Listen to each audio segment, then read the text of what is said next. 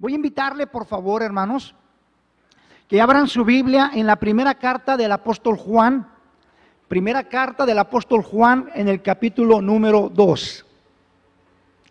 Le doy gracias a Dios por la invitación a los pastores José, hermana Mirna, muchísimas gracias por tal bendición de estar aquí, hermano, de darme esa bendición tan grande, hermano. Lo tiene Primera de Juan, capítulo 2, por favor.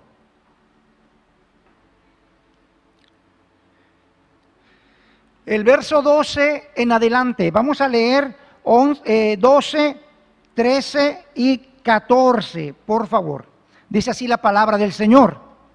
Os escribo a vosotros, hijitos, porque vuestros pecados os han sido perdonados por su nombre. Os escribo a vosotros, padres, porque conocéis al que es desde el principio. Os escribo a vosotros, jóvenes, porque habéis vencido al maligno. Os escribo a vosotros, hijitos, porque habéis conocido al Padre. Os he escrito a vosotros, padres, porque habéis conocido al que es desde el principio.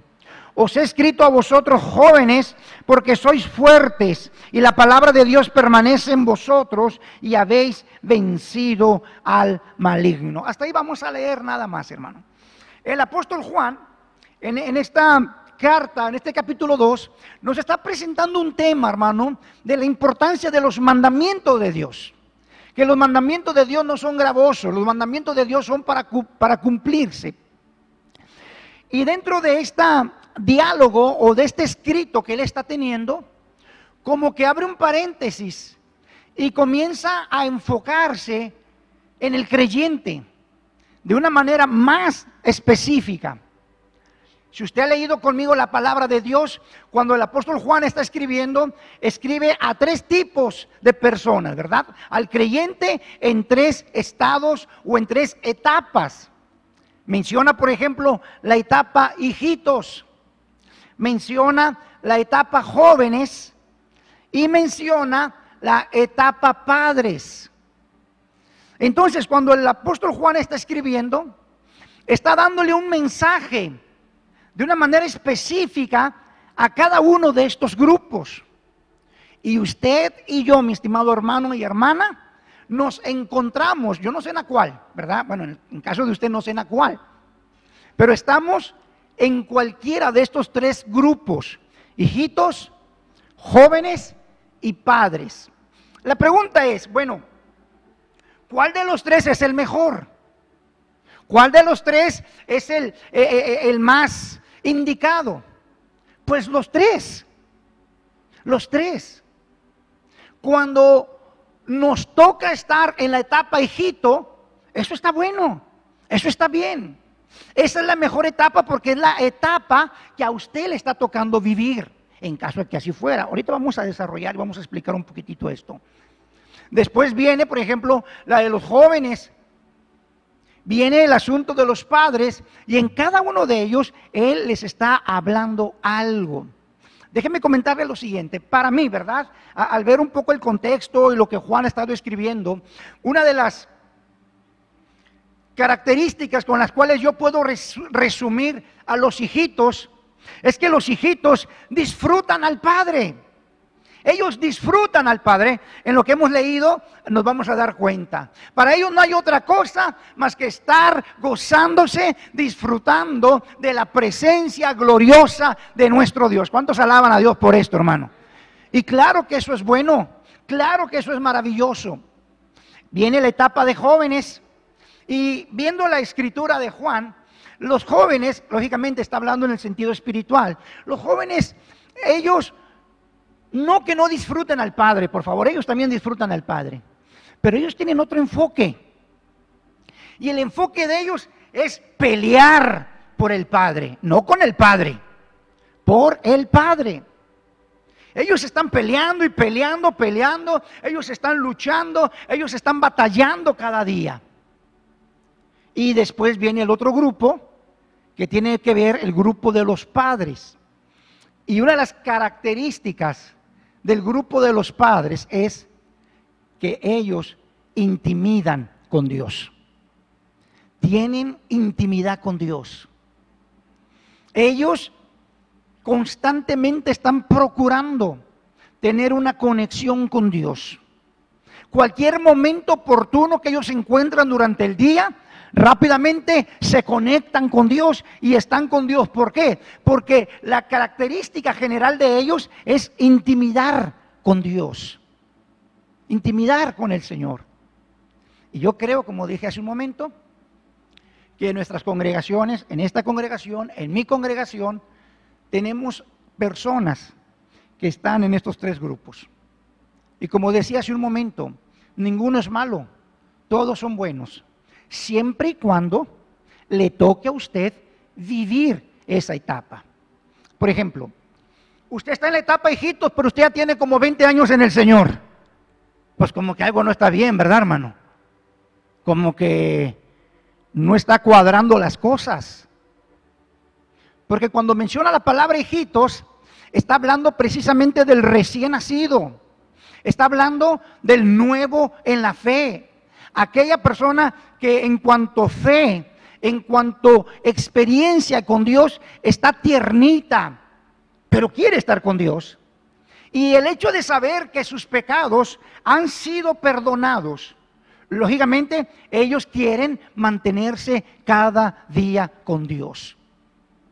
Mire, voy a invitarle por favor si podemos ir a la escritura bíblica de Primera de Juan capítulo 2, donde hemos estado leyendo. Y dice el versículo 12, os escribo a vosotros, ¿a quién se dirige hermanos? Hijitos. Recuerde, ¿quiénes son los hijitos? Los nuevos en la fe, los recién convertidos los que apenas inician en esta aventura maravillosa de conocer a Dios. ¿Cuántos alaban a Dios por eso, hermano? No hay mejor vida, no hay mejor experiencia que estar en la presencia de Dios, hermano. Hace un momento estuvimos, bueno, todavía estamos en la presencia de Dios, ¿verdad que sí, hermano? Pero hace rato fue glorioso, hermano. Entonces, estos hijitos, hermano, lo que ellos hacen es disfrutar al Padre. Mire lo que dice, os escribo a vosotros hijitos porque vuestros pecados han sido perdonados por su nombre. El apóstol Juan les menciona, miren, algo que ustedes tienen y algo que ustedes deben de saber y sembrar muy bien en su alma y en su corazón. Está hablando, recuerde a los hijitos. Algo que usted debe de saber es que sus pecados, no importa cuántos pecados usted haya cometido. Si usted vino arrepentido a Dios y confesó sus pecados delante de Dios, dice la Escritura, Dios es fiel y Dios es justo para perdonarnos todos nuestros pecados. Y dice la Escritura, y limpiarnos de toda maldad. ¿Cuántos alaban a Dios por esto, hermano? Entonces, aquí está este grupo. Son hijitos Deben de disfrutar ese momento con el Padre. Ellos no conocen más. Ellos no saben más. Lo que a ellos les importa es que sus pecados fueron perdonados. Dios les dio la oportunidad de cambiar de vida. ¿A cuántos Dios le dio esa oportunidad de cambiar de vida, hermano? De modo que si alguno está en Cristo, nueva criatura es. Las cosas viejas pasaron y he aquí todas son hechas nuevas, hermano.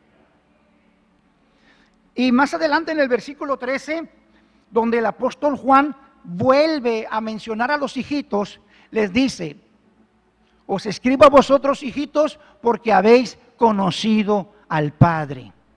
Ahora, este conocer al Padre, hermanos, es esa relación de perdón y de gracia, de misericordia y de bondad. ¿Acaso no es lo que necesita el ser humano, hermanos? Claro que sí. Hace un momento mm, desconozco quién fue, pero estaba orando, ¿verdad? Este mundo está perdido.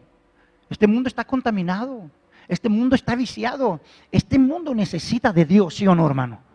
Necesita de Dios necesitamos que muchos más hijitos vengan al conocimiento de Dios. Pero hay un asunto que, es muy importante analizar, hermanos. No podemos quedarnos hijitos toda la vida. No podemos. Nos gustaría, pero no podemos. Recuerde, normalmente la, característica del hijito es muy inmaduro, no está fuerte, no está sólido todavía. Con tal razón, el apóstol Pablo dijo cuando hablaba del ministerio, dice, no un neófito, no un neófito. ¿Por qué?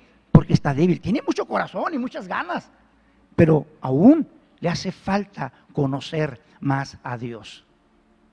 Voy a invitarle que busquemos algunos versículos de la Escritura, por favor. Por ejemplo, el Salmo 32, el verso número 1. Verso 32, Salmo 32, perdón, el verso número 1.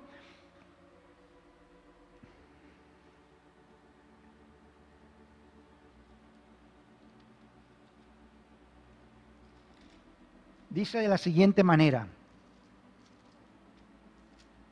Mire qué hermoso dice. Bienaventurado aquel cuya transgresión ha sido perdonada y cubierto, ¿qué hermanos? Su pecado. O sea, eso es todo lo que queremos. Eso es todo. Saber que Dios ha perdonado mis pecados y que mi alma ha sido limpiada por la sangre de Jesucristo. Pero dije hace un momento, no nos podemos quedar allí, hermano. Mire, vamos a buscar otros textos de la Escritura, por favor. Gálatas capítulo 4, por favor. Vamos a estar leyendo algunos versículos de la Escritura.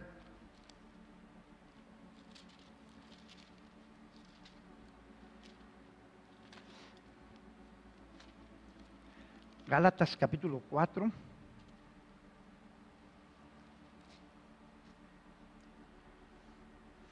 El verso número 1. Gálatas 4, verso 1. Dice, pero también digo, está hablando el apóstol Pablo, pero también digo, entre tanto que el heredero es niño, en nada difiere del esclavo, aunque es señor de qué hermanos? De todo.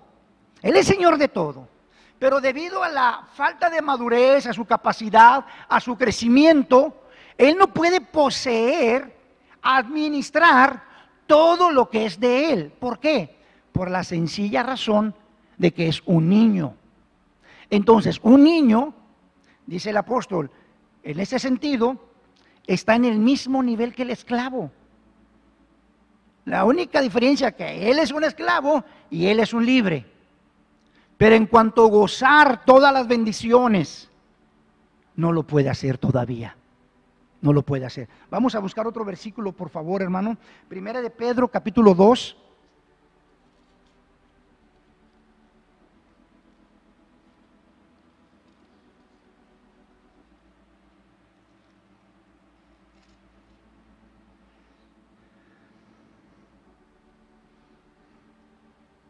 El verso número 2, por favor.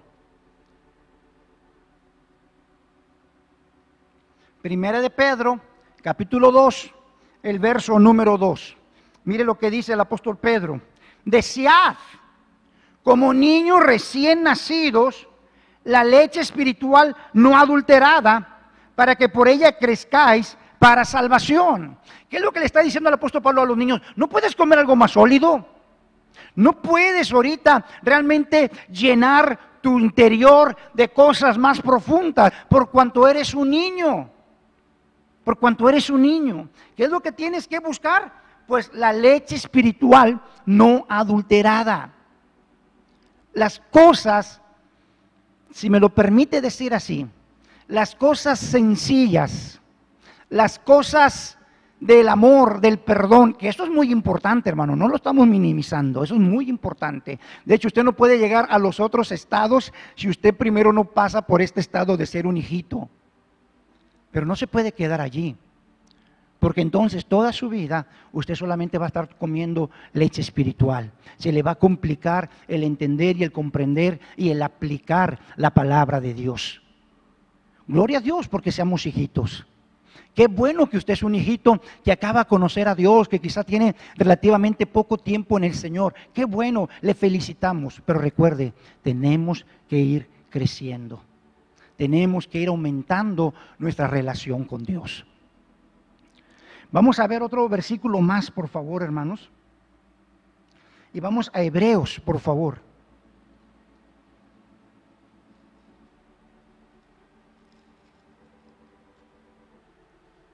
Hebreos capítulo 5.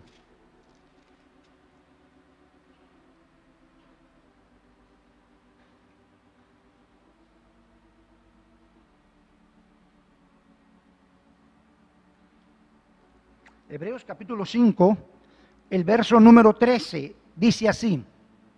Y todo aquel que participa de la leche, otra vez hablando de la leche, y todo aquel que participa de la leche es inexperto en la palabra de justicia porque es niño. Entonces, si usted pudo observar los versículos que hemos leído, hay una correlación en ser niño y la leche espiritual. Este es el alimento que yo puedo participar de él. No puedo participar de otro tipo de alimento. Y estoy mal, no, está bien.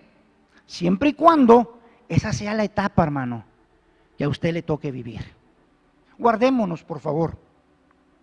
Como dijo una ocasión el apóstol Pablo, Dijo, hermanos, habiendo ya sido maestros, dice, les tengo que hablar como carnales, él usa esa palabra.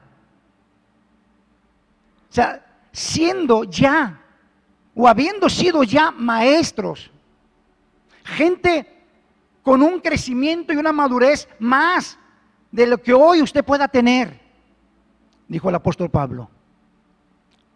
Me veo en la necesidad de hablarles cosas que son más suaves de digerir, más suaves de poder comer. Ahora, en ese caso, usted sabe, ellos estaban mal, porque ellos ya tenían que ser hermanos y hermanas de una trayectoria espiritual y de una solidez espiritual por su búsqueda que han tenido con Dios. Amén, hermanos. Entonces, en este grupo de hijitos, hermanos, lógicamente, ellos viven libros de culpa. Ellos viven libres, hermano, de, esa culpabilidad, porque ellos han entendido que sus pecados han sido perdonados. Pero el apóstol Pablo también en Efesios dice, hermanos, para que dejemos de ser niños fluctuantes Dejemos de ser niños fluctuantes, llevados por doquier tipo de viento de doctrina, por la estratagema o por la estrategia de hombres malos que con astucia emplean las artimañas del error. ¿Para qué? Para confundirnos. No es posible, si yo soy un creyente de años, no es posible, hermano, y digo esto con todo el respeto, que yo esté viviendo confundido en cuanto a doctrina cuando tenemos una buena doctrina. Amén, hermano. Cuando tenemos una buena enseñanza. Entonces yo no puedo eh, estar confundido, desorientado. Ah, ¿será cierto que Dios me ama? Ah, ¿será cierto que Dios sana? ¿Será cierto que Dios me levanta? Si, yo peco y le pido perdón, ¿será cierto que Dios levanta? Claro que sí. Pero ¿qué pasa? Hay hombres que con astucia, con malicia, quieren confundirnos, hermanos. Entonces, si usted es un niño espiritual, si usted es un hijito espiritual, usted está corriendo un riesgo, hermano, de ser llevado de aquí para allá, de aquí para allá, por la cuestión de no crecer y de no pasar más tiempo en la palabra del Señor. Y esto nos lleva al segundo grupo, hermano, al segundo grupo, o la segunda etapa. La segunda etapa de quién está hablando. De los jóvenes, ¿verdad que sí? Ahora, lógicamente, no está hablando de, de, los jóvenes en el sentido físico, está hablando de jóvenes espirituales, aunque aquí todos nosotros somos jóvenes también, ¿verdad que sí, hermanos? Somos jóvenes en el Señor. Mire lo que dice eh, el, apóstol Juan de los jóvenes. Ahora recuerde, el enfoque de los jóvenes de esta etapa de juventud espiritual, ellos pelean por Dios, hermano. Ellos están luchando, ellos están batallando, ellos traen luchas internas, tentaciones, pruebas, conflictos, pero ellos están constantemente luchando, sabiendo que Dios está con ellos como poderoso gigante. ¿Cuántos alaban el nombre de nuestro Dios, hermano? Dios está con nosotros como poderoso gigante. Por eso la escritura dice, humillaos pues bajo la poderosa mano de Dios para que Él os exalte cuando fuere tiempo. Ahora, ¿qué está hablando el apóstol Juan de los, de los jóvenes? Mire, lo primero que dice, hermano, y lo vemos en el versículo, déjeme buscar la cita, hermano, por favor. En, en el versículo 13, lo que él dice, ah, os he escrito a vosotros jóvenes porque habéis vencido al maligno. Ahora, si usted es un creyente, usted puede tener pruebas, a usted le van a venir luchas, a usted le van a venir tentaciones, usted va a estar eh, en ese batallar, en ese luchar de todos los días, pero hay una promesa de parte de Dios, mi estimado hermano, ustedes han vencido al maligno, ustedes han derrotado a Satanás, no por su propia fuerza, sino por la fuerza de Dios, amén hermano, por el poder del Espíritu Santo que obra nosotros. Juan le está diciendo en esta etapa de jóvenes, ustedes han vencido al maligno, ustedes son fuertes. Ahora, no estamos hablando de una fortaleza física, estamos hablando de esa fortaleza espiritual. Estamos hablando que no confiamos en nosotros mismos, sino que estamos confiando en Dios. Él es nuestra ayuda, Él es nuestro socorro. La escritura dice, diga el débil, fuerte soy. ¿Cuántos pueden decir, fuerte soy? Fuerte soy, claro que sí. Esta etapa de jóvenes, hermano, es una etapa muy peculiar, por lo que hemos estado leyendo. Son fuertes, han vencido al maligno y algo que es muy importante, permanece la palabra en ellos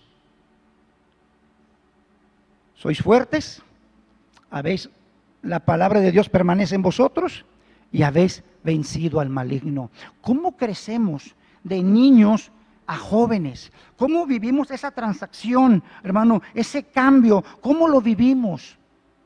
Manteniéndonos en la palabra de Dios, leyendo la Biblia. Ahora, cuando hablamos de leer la Biblia, hermano, aunque es muy bueno memorizarla, por favor, memorice la Biblia, claro que sí.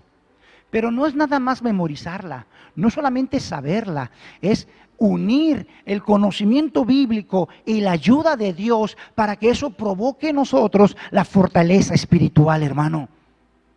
Provoque en nosotros la fortaleza que necesitamos. Con toda razón, el apóstol Pablo escribió en Efesios, hermano, fortaleceos en el Señor y en el poder de su fuerza. Los jóvenes son aguerridos. Están luchando, hermano.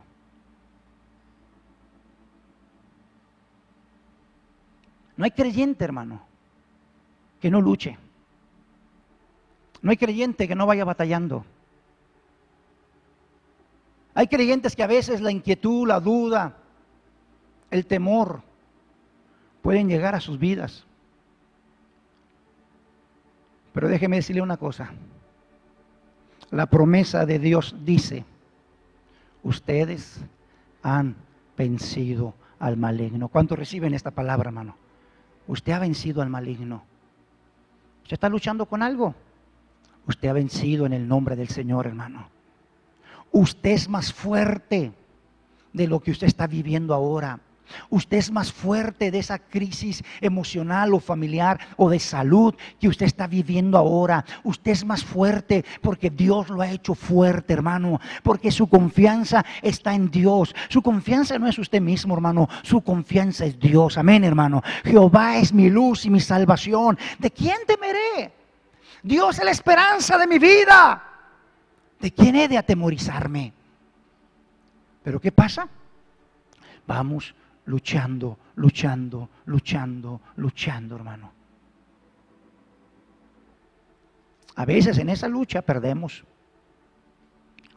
pero tenemos un Dios que está con los brazos abiertos, queriendo que nosotros podamos volver a Él. Amén, hermano.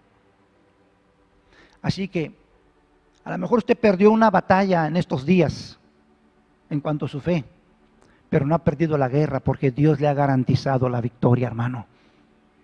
Dios le ha, garantizado el triunfo. Porque en Cristo Jesús somos más que vencedores. ¿Cuántos alaban a Dios por esto, hermano?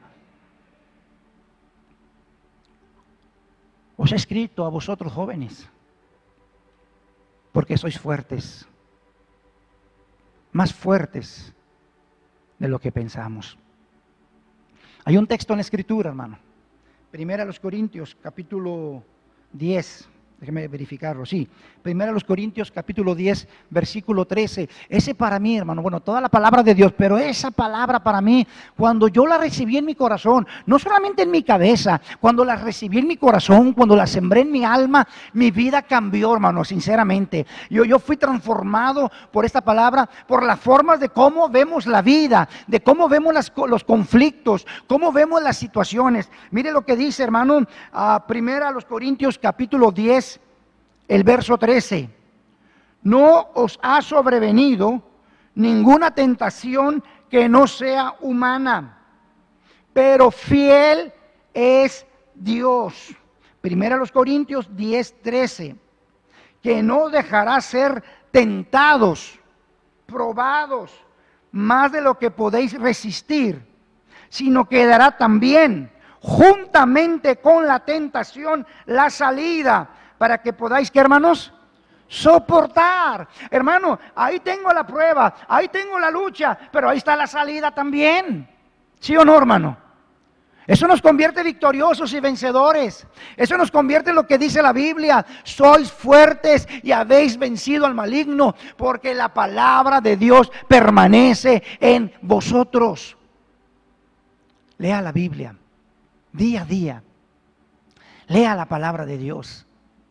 Disfrute de esta comida celestial, hermano. Hay tantas cosas que Dios nos revela en su palabra, ¿sí o no, hermano? Hay tantas cosas. Dios, una imaginación muy mía, hermano, ¿eh?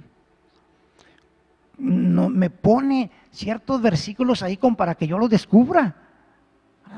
Cosas que yo había leído antes, pero ahora vienen como un rema de Dios, como esa palabra poderosa de Dios. ¿Y qué pasa, hermano? Pues el corazón se emociona, el corazón se alegra, el alma se fortalece. ¿Y sabe qué dice uno? Claro que puedo, porque en Cristo Jesús soy más que vencedor. Ahora, está en la etapa joven, lo felicito. Siga luchando. No está luchando solo. Dios está con usted. Tiene una iglesia que está orando por usted, hermano. Tiene pastores, tiene líderes que están orando por usted. Usted tiene que mantenerse firme y adelante, porque esa es la promesa que Dios le ha dado, hermano. Entonces, está en esa etapa de joven. Le felicito, hermano. Disfrute esa etapa de joven. Luche, batalle, que, que, el diablo no lo tumbe, hermano. Que las tentaciones no lo venzan. Usted vénzalas en el nombre de Jesucristo. Amén, hermano que no le pase lo que le pasó a un amigo mío, hermano. Eh, yo soy de la ciudad de Reynosa, estábamos en Reynosa, y, un día fui a buscar a mi amigo, él era un cristiano, de hecho era un cristiano de más tiempo que yo en el Señor. Y cuando entré a su cuarto, hermano, casi me emborracho yo junto con él, hermano. ¿eh? Olía feo el lugar, hermano. Y luego él me dijo, fíjate que anoche me fui a visitar unos amigos para hablarles de Dios, dijo él. Y pasó lo que tenía que pasar, según la expresión de él. Dijo, caí, me puse a tomar con ellos. Pero fíjese la, la, justificación tan absurda. Pero no caí luego, luego. Eso es lo bueno, ¿verdad? Que no cayó luego, luego. Dios te da fuerzas para no caer, hermano. Dios te da recursos. Aprovechalo. Dios puso una puerta. Sal por ella, hermano. Pero no te venzas, no te rindas. Ante ninguna tentación, ante ningún pecado, ante ninguna situación que el diablo quiera levantar contra tu vida. Pelea, lucha, batalla. En la congregación hay hermanos que me dicen, pastores, que ando batallando. Qué bueno. Así síguele batallando. Así síguele luchando. No te rindas. No seas vencido, sino que en Cristo Jesús tú vence. Amén, hermano. Y vamos a ver la última, hermano, la última, la última etapa, ¿cuál viene siendo? ¿Usted la recuerda? Padres, ¿verdad? Padres. Ahora, cuando hablamos de un padre, recuerde, ¿qué es lo que hace el padre en esta historia o en este escrito de Juan? Lo que hace el padre es intimar, tener intimidad con el Padre Celestial. Él busca estar cerca de Dios. Él busca y él anhela cada día la gloria de su presencia. Él ya pudo, hermano, poner en balanza lo que es caminar con Dios, sentir su presencia, su gracia y lo que es no caminar con Dios. Y el hombre, al ser padre, es un hombre maduro, es un hombre sensato, es un hombre sabio que entonces ha decidido buscar a Dios sobre todas las cosas, hermano. Y si usted es un padre. Felicidades. Ahora un padre ¿Es padre cuando, hermano? Cuando se reproduce, ¿sí o no? Cuando se reproduce. Cuando gana a otros, en el caso de nosotros, cuando ganamos a otros para Cristo Jesús. Hay tanta gente allá afuera, hermano. Tanta gente allá afuera necesitada de Dios. Necesitada del Señor. Tenemos vecinos tenemos familiares, tenemos compañeros necesitados de Dios. Que entonces, ¿qué es lo que hace un padre? ¿Qué es lo que hace un hombre o una mujer madura espiritual? Él no habla cosas negativas, no, toma lo negativo de la situación y le aplica la palabra de Dios. Claro, claro que tengo necesidad, pero tengo un Dios que todo lo puede. ¿Cuántos tienen un Dios que todo lo puede, hermano? Claro que sí. Claro que estoy enfermo, a veces me enfermo, pero sabe una cosa, yo tengo un Dios que sana, Dios es mi sanador, dice la escritura, por su llaga fuimos nosotros curados. Si usted observa el escrito de Juan, cuando se refiere a los padres, no está hablando de que sus pecados han sido perdonados. Eso ya quedó atrás, en el buen sentido de la expresión. Eso ya quedó atrás. Claro que ellos lo disfrutan cada día. Pero no están luchando y pensando, ¿será que Dios me ama? ¿Será que Dios me perdona? ¿Será que Dios es bueno? ¿Será que vale la pena ir a la iglesia? ¿Será que vale la pena leer la Biblia? ¿Será que será la pena apoyar, aportar para las obras o lo que sea? Ellos no están pensando ya eso. Eso ya quedó atrás. Ellos ya han disfrutado el perdón y la gracia del Padre. La etapa Padre, hermanos, no quiero decir que no sufran, que no batallen, que no sean tentados. Claro que sí, porque todo mundo somos tentados. Pero sabe una cosa, hay tentaciones que simplemente, hermano, ya hemos aprendido a ponerlas a un lado. No estamos buscando la frontera entre lo bueno y lo malo para pasearme cerquita de la frontera. No. Lo que yo quiero hacer es meterme más con Dios, buscar más a Dios. El apóstol Juan le está diciendo a los padres, porque habéis conocido a Dios desde el principio. Y la segunda vez, porque acá a cada etapa le menciona dos veces. Y la segunda vez le vuelve a decir lo mismo, porque habéis conocido al Padre desde el principio. ¿Sabe cómo se llama eso, hermano?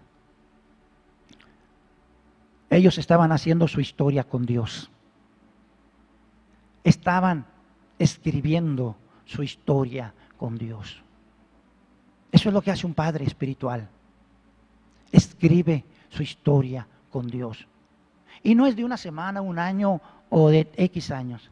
Es desde que él comenzó a caminar con Dios. A veces hubo altibajos, pero él siguió caminando, hermano.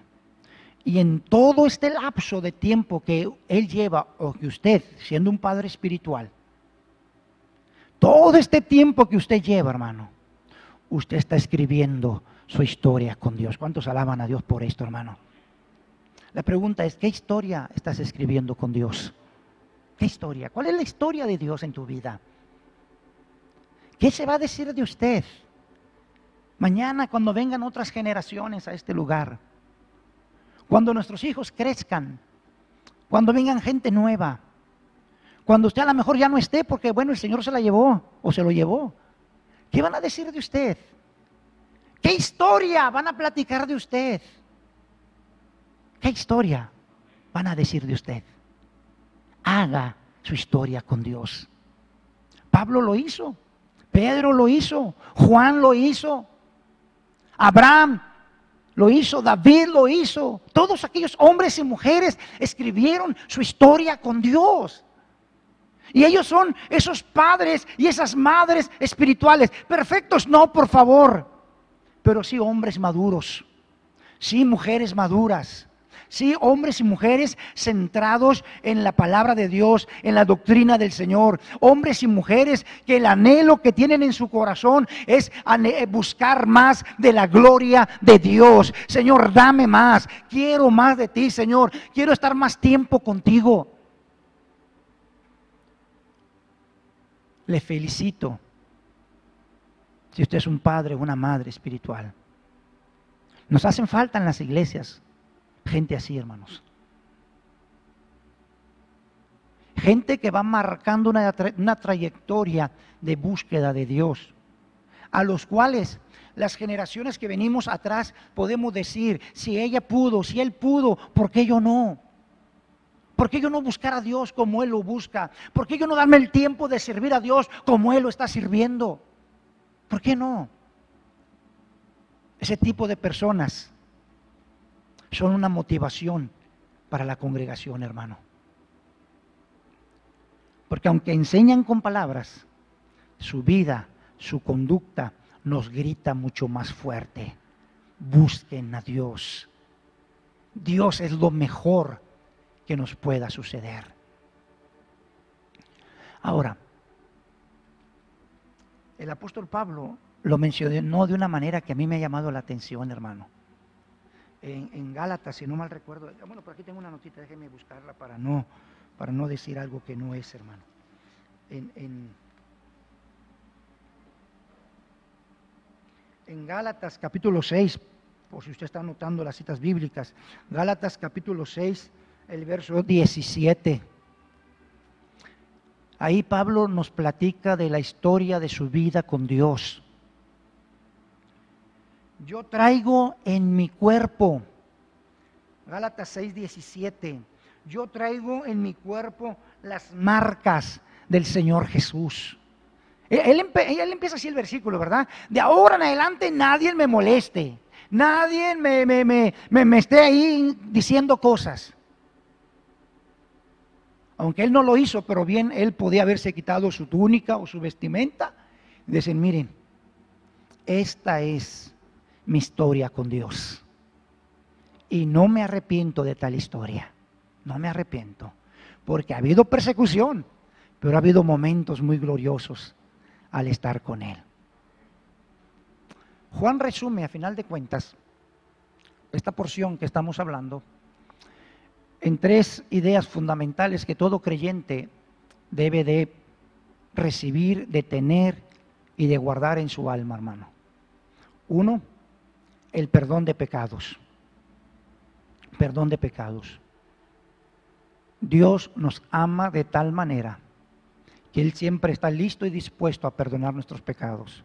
Solamente, cosa que usted ya sabe, no le estoy diciendo nada nuevo, solamente que confesemos nuestros pecados, que podamos darle vuelta a un estilo de vida equivocado que podemos tener con Dios porque así dice la Biblia, si confesamos nuestros pecados, Dios es fiel y justo para perdonar nuestros pecados. Amén, hermano. Número dos, que todo creyente, Juan ya resumiendo este capítulo, número dos, que todo creyente debe de, de recordar, han vencido al maligno, han vencido al maligno. Ustedes no están derrotados, ustedes no están vencidos. No se crean lo que el diablo les diga, hermano, si a una ocasión, por error o por lo que sea, hemos caído. No, en Cristo Jesús hay victoria. Y recuerda, hermano, la tercera idea es estar en búsqueda de Dios, tener intimidad con Dios. Termino con esta última idea. Cuando usted y yo pecamos, por alguna razón llegamos a pecar. Rápidamente, hermano, el diablo viene para confundirnos. el diablo viene y nos muestra la santidad de Dios y dice, mira tú tan pecador, mira tú tan débil, mira, mira, aquí hay un Dios santo y, eso el Satanás lo comienza a usar en nuestra mente para confundirnos. Pero ¿sabe qué hace el Espíritu Santo, hermano? También nos muestra la gloria y también nos muestra la santidad de Dios, pero para un enfoque diferente. ¿Sabe qué hace el Espíritu Santo? Dice, mira, mira, ven, aquí está la santidad de Dios. Aquí está la gloria de Dios. Y uno, o yo le diría, pero es que no ves cómo estoy. Pues por eso, pues por eso quiero mostrarte la santidad de Dios para que te tomes de ella. Y de esa manera mantenemos una comunión con nuestro Padre Celestial. Oremos, por favor. Padre, en el nombre precioso de Jesucristo, te damos gracias, Dios, por tu amor y gracias por tu misericordia. Señor, llévanos a un crecimiento. Llévanos a un conocimiento más amplio y profundo de tu palabra. Que disfrutemos el perdón de nuestros pecados porque nadie más lo pudo hacer. Solamente ese Dios de la gloria puede perdonar pecados. Y nosotros corrimos arrepentidos, corrimos necesitados a ese trono de gracia para hallar oportuno socorro para nuestras almas. Gracias por perdonar nuestros pecados, Dios. Y no hablo solamente de aquellos años atrás cuando te conocí Tú eres un Dios perdonador. Pero también en tu palabra nos dices que somos más que victoriosos y más que vencedores. Que usemos los recursos que tú nos has dado, Señor, para vencer al enemigo, para derrotar a Satanás. Hijitos míos, estas cosas les escribo para que no pequéis, mas si alguno hubiere pecado, abogado tenemos para con el Padre. Padre Santo, ayúdanos a estar en comunión contigo cada día en el nombre de Cristo Jesús. Amén. Muchas gracias.